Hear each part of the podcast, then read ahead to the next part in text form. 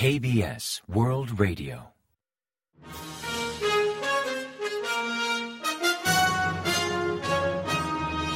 Informativo de KBS World Radio. Bienvenidos un día más al informativo de KBS World Radio. Les habla Santiago Icapié y tras el saludo les avanzamos los principales titulares del día 26 de diciembre. Parlamento debate sobre vigencia de leyes por expirar. Reestructuración del sector público acarreará un 3% de recorte de personal. Seúl y Tokio abordarán indemnización a víctimas de explotación laboral. Corea del Norte hackea correo electrónico de expertos surcoreanos de seguridad.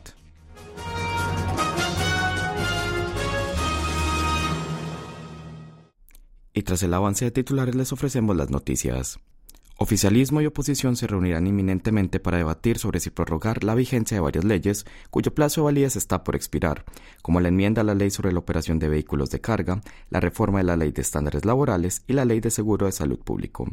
Previamente, los líderes parlamentarios del oficialista Poder del Pueblo y del principal opositor de Minju Yu Ho-jong y Park Hong-kun acordaron organizar una sesión plenaria para aprobar la prórroga de dichas leyes, de modo que no queden invalidadas por no proceder a los trámites necesarios a tiempo. Los comités parlamentarios correspondientes, como paso preliminar a la aprobación en el Pleno, debatieron sobre las leyes en cuestión. Por ejemplo, el Comité de Medio Ambiente y Trabajo abordó el lunes 26 la reforma de la Ley de Estándares Laborales, que tiene como eje central permitir extender el trabajo extra hasta ocho horas por semana en centros con 30 empleados o menos, una medida excepcional que el gobierno implementó en 2021, considerando las necesidades de las pequeñas empresas al ampliar gradualmente la jornada laboral legal de 52 horas semanales. Además, el comité continuó con la revisión de la ley sobre sindicatos y relaciones laborales, exactamente de las cláusulas propuestas para limitar a las demandas de indemnización del patronal por daños derivados de las huelgas. En tanto, el Comité de Salud y Bienestar tratará la reforma de la Ley de Seguro de Salud Público para garantizar la aportación financiera estatal a este sistema, tema en torno al cual existen posturas encontradas, pues mientras el poder del pueblo insiste en hacer que esta aprobación se mantenga por un plazo de vigencia de cinco años, con posibilidad de renovación, el mayoritario opositor de Minju propone que sea permanente. El gobierno anunció un plan de reestructuración del sector público que afectará a más de 12.000 empleados. El Ministerio de Estrategia y Finanzas aprobó el lunes 26 una reforma para mejorar la eficiencia del sector público durante una reunión encabezada por el viceministro de dicha cartera, Choi San-de. Uno de los ejes de la reforma, según afirmaron los presentes, será limitar algunas funciones actualmente a cargo de entidades públicas o transferir otras al sector privado. Con esta reestructuración disminuirá un 2,8% el total de empleos disponibles en el sector público, de 449.000 a 436.558 puestos. El recorte es el primero que se efectuará 14 años después del último en 2009. En tanto, unas 233 entidades públicas transferirán sus labores al sector privado o a gobiernos locales y regionales. Por ejemplo, la operación de los Centros Deportivos Olímpicos de Bundang e Ilsan pasarán de la Corporación Coreana de Desarrollo e Industria Deportiva a entidades privadas, y la administración del programa del Paseo por la Fortaleza de Hainan de la Fundación de Herencias Culturales de Corea al Ayuntamiento de Seúl. Corea del Sur y Japón mantuvieron el lunes 26 una reunión de autoridades diplomáticas en Tokio sobre la indemnización a las víctimas de movilización forzada y explotación laboral por parte de empresas niponas durante el colonialismo. En el encuentro participaron So Min-chon, directora general del Ministerio de Relaciones Exteriores para Asuntos de Asia y el Pacífico, y su homólogo japonés Takehiro Funakoshi retomando conversaciones un mes después de la última vez que se vieron. El debate entre ambos giró en torno a la opción de crear una fundación bajo el Ministerio del Interior de Seúl para recolectar donaciones a empresas privadas de Corea del Sur y de Japón para con ello compensar a las víctimas, en lugar de esperar a que las firmas demandadas por explotación laboral cumplan con la orden del Tribunal Supremo surcoreano a pagar indemnizaciones. La postura básica del gobierno de Corea es que las empresas japonesas deben disculparse y mostrar voluntad abierta a participar en la recolección de fondos, frente a la Japón que viene insistiendo en que el tema de compensación a daños ocasionados durante el colonialismo quedó resuelto en el tratado que firmaron ambos países en 1965 al normalizar relaciones diplomáticas. La policía ha descubierto hackeos de correo electrónico cometido por un grupo de piratería informática de Corea del Norte. Quienes sufrieron el ataque son expertos surcoreanos en temas diplomáticos y de seguridad que recibieron cartas reminentes identificados como periodistas o asesores de legisladores activos, pero en realidad eran hackers norcoreanos que mediante correo electrónico sembraban en sus computadoras códigos malignos o los engañaban para acceder a un sitio web de phishing para así ver lo que habían en sus cuentas. Por ejemplo, algunas de las víctimas recibieron en mayo un correo electrónico del asesor de un diputado nacional, con un documento adjunto que se le pedía rellenar para proceder al pago por la participación que tuvo en un seminario. Sin embargo, todo era falso y el archivo adjunto en realidad era un código maligno que permitía a su creador y distribuidor leer la información tanto en el correo electrónico como en la computadora de la persona objeto de hackeo. Otros fueron inducidos mediante correo electrónico a acceder a sitios web de phishing, camuflados como portales de Internet ordinarios, y allí los hackers robaron sus nombres de usuario y contraseñas.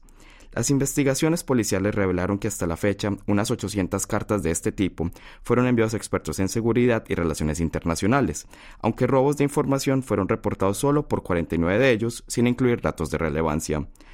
Por lo pronto, los investigadores señalan como autor del hackeo al grupo norcoreano Kim Suki, el mismo que en 2014 penetró el sistema de KHNP, Energía Hidráulica y Nuclear de Corea, compañía pública operadora de centrales nucleares e hidroeléctricas.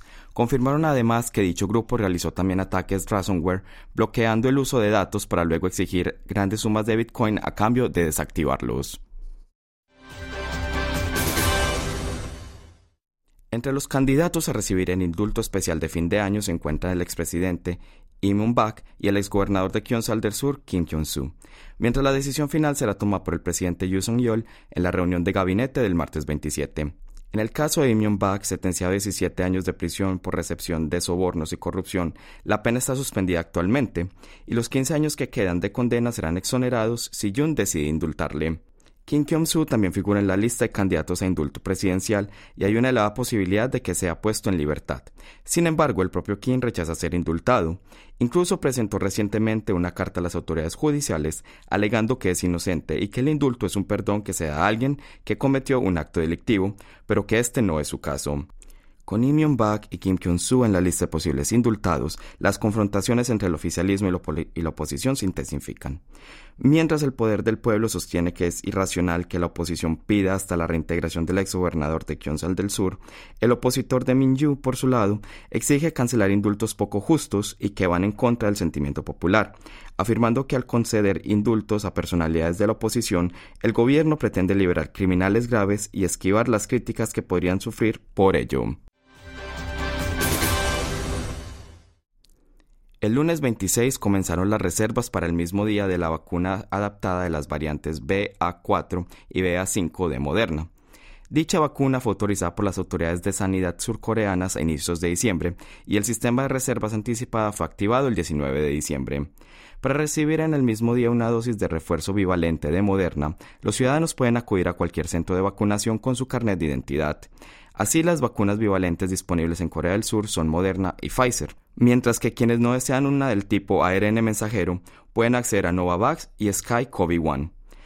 El lunes 26, Corea del Sur reportó 25.545 nuevos casos de COVID-19, unos mil menos que hace una semana, los enfermos graves disminuyeron de 592 a 583 pacientes, mientras que el domingo 25 fallecieron 42 personas, situando la mortandad por coronavirus en el 0,11%. Y ahora pasamos a ofrecerles el pronóstico del tiempo. Para el martes 27 se esperan cielos despejados en todo el país, excepto en Seúl, Chuncheon y Chola, donde la nubosidad aumentará al avanzar la tarde. También hay posibilidad de nieve en la isla de Ulung y Tokto, así como en las islas del extremo norte del Mar del Oeste, con cuotas entre 1 y 5 centímetros. La temperatura subirá respecto a días anteriores, aunque la sensación térmica seguirá siendo muy baja, marcando percepciones bajo cero debido a fuertes vientos. El termómetro oscilará entre los menos 15 y 0 grados durante la mañana y entre los 0 y 10 grados por la tarde.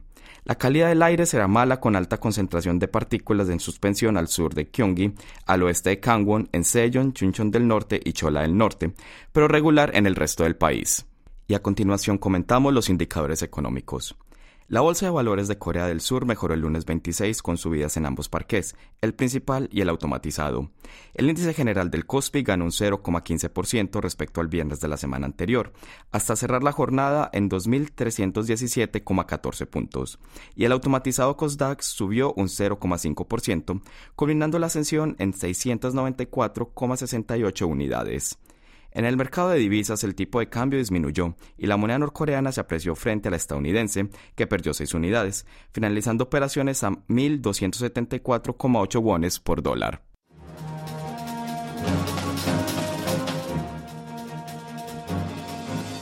Hasta aquí el informativo de hoy. Gracias por acompañarnos y sigan en la sintonía de KBS World Radio.